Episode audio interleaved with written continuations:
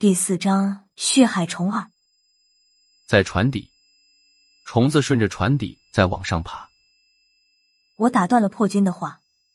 刚开始我和他们几个一样，主要是朝血海的范围看，轮船吃水线以下的部位也看了几眼，一开始也没有发现不对的地方。反复查看无果，我无意中向下扫了一眼，开始只是发现了一个白色的小点出现在船底。小白点越聚越大，转眼间就是一大片，正是血海里不见了的血海虫。这些白花花的虫子正顺着船底一路向上爬来，它们爬行的线路竟然出现了被腐蚀的痕迹，钢制的船体被腐蚀出一条满是黄锈的线路来。妈的，这些虫子在船底下走动！萧和尚低头看了一眼血海虫的爬行路线，马上回身直奔驾驶舱。别看他都快要七十岁的人了，但身法动作依然异常灵活。几秒钟后，萧和尚再从驾驶舱里出来的时候，一手一个提出来两个汽油桶。小辣子，接一下。萧和尚将一个汽油桶递过来，我接过汽油桶。萧和尚又说道：“把汽油倒下去，用火烧死这些虫子。”我犹豫了一下。不会把船也烧了吧？萧和尚说道。别废话了，你以为船是木头的？倒吧，再磨蹭一会儿，这艘船就真的要沉了。他说话的时候，已经将汽油倒了下去。我站在船舷边，不再犹豫，拧开了盖子，将汽油朝血海虫倒了下去。片刻间。两桶汽油都倒了个干净，大部分的血海虫都被淋上了汽油。正准备点火时，瞧见了一件恐怖的事情：随着咔嚓一声响，那一大片血海虫竟然将船身的钢板腐蚀透了。一大片血海虫直接陷落进船身里面。血海虫进到船身里面不久，我们这艘船突然晃动了一下，随后船身开始倾斜。船长从驾驶舱里跑了出来，朝我们喊道。船舱进水了，这艘船保不住了，我们需要弃船了。弃船？你们还真有救生艇？萧和尚说道。船长解释道：“有两艘充气橡皮艇，我的船员已经去拿了，充好气就可以用了。”不是我说，我们都走不了。郝文明插了一句。船长的脸色变了变。他能听懂郝主任话里的意思。就在我们为血海虫忙成一团的时候，那艘木质鬼船已经开了过来，已经到了距离我们两三百米远的海面上，速度和之前相比慢了下来，正缓缓的向我们的方向驶来。姐，几位领导，现现在怎么办？船长说话的时候，声音已经颤抖了起来。走一步看一步吧。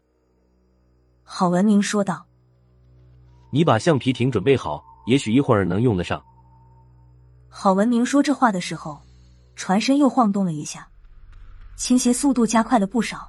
现在所有人都能看出来，我们这艘船撑不了多久就要沉没了。也就在这时，那艘鬼船已经完全靠了过来。说来也怪，当鬼船驶到我们轮船附近时。周围的血海竟然主动给鬼船分开了一条海路。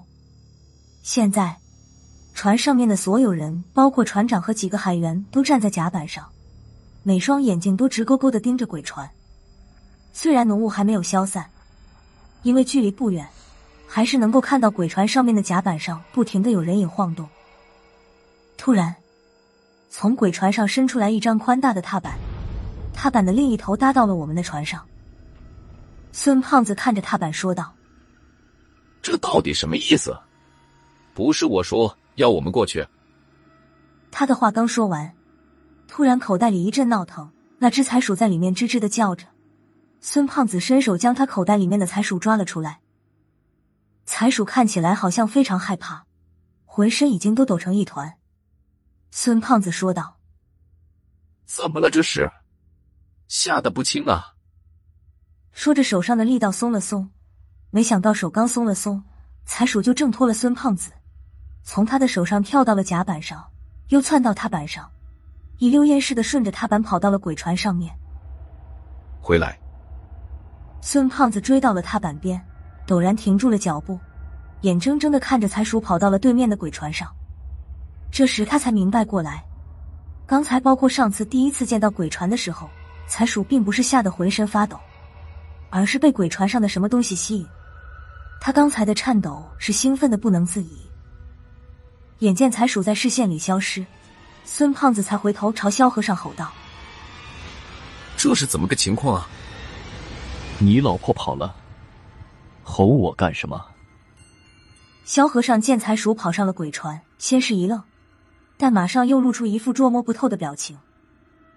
船长不明白为什么一只耗子跑了，孙胖子会有这么大的反应。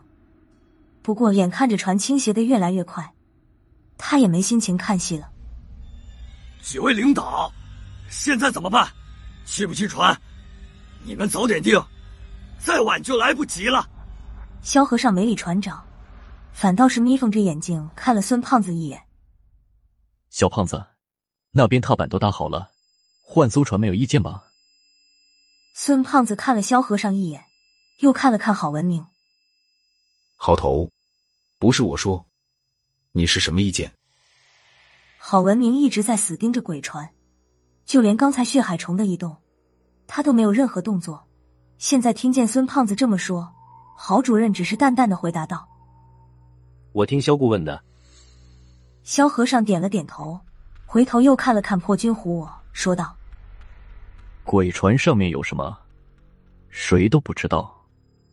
上不上去，你们两个自愿。两条路。”要么陪我们上去看看，要么和船长他们坐救生艇离开。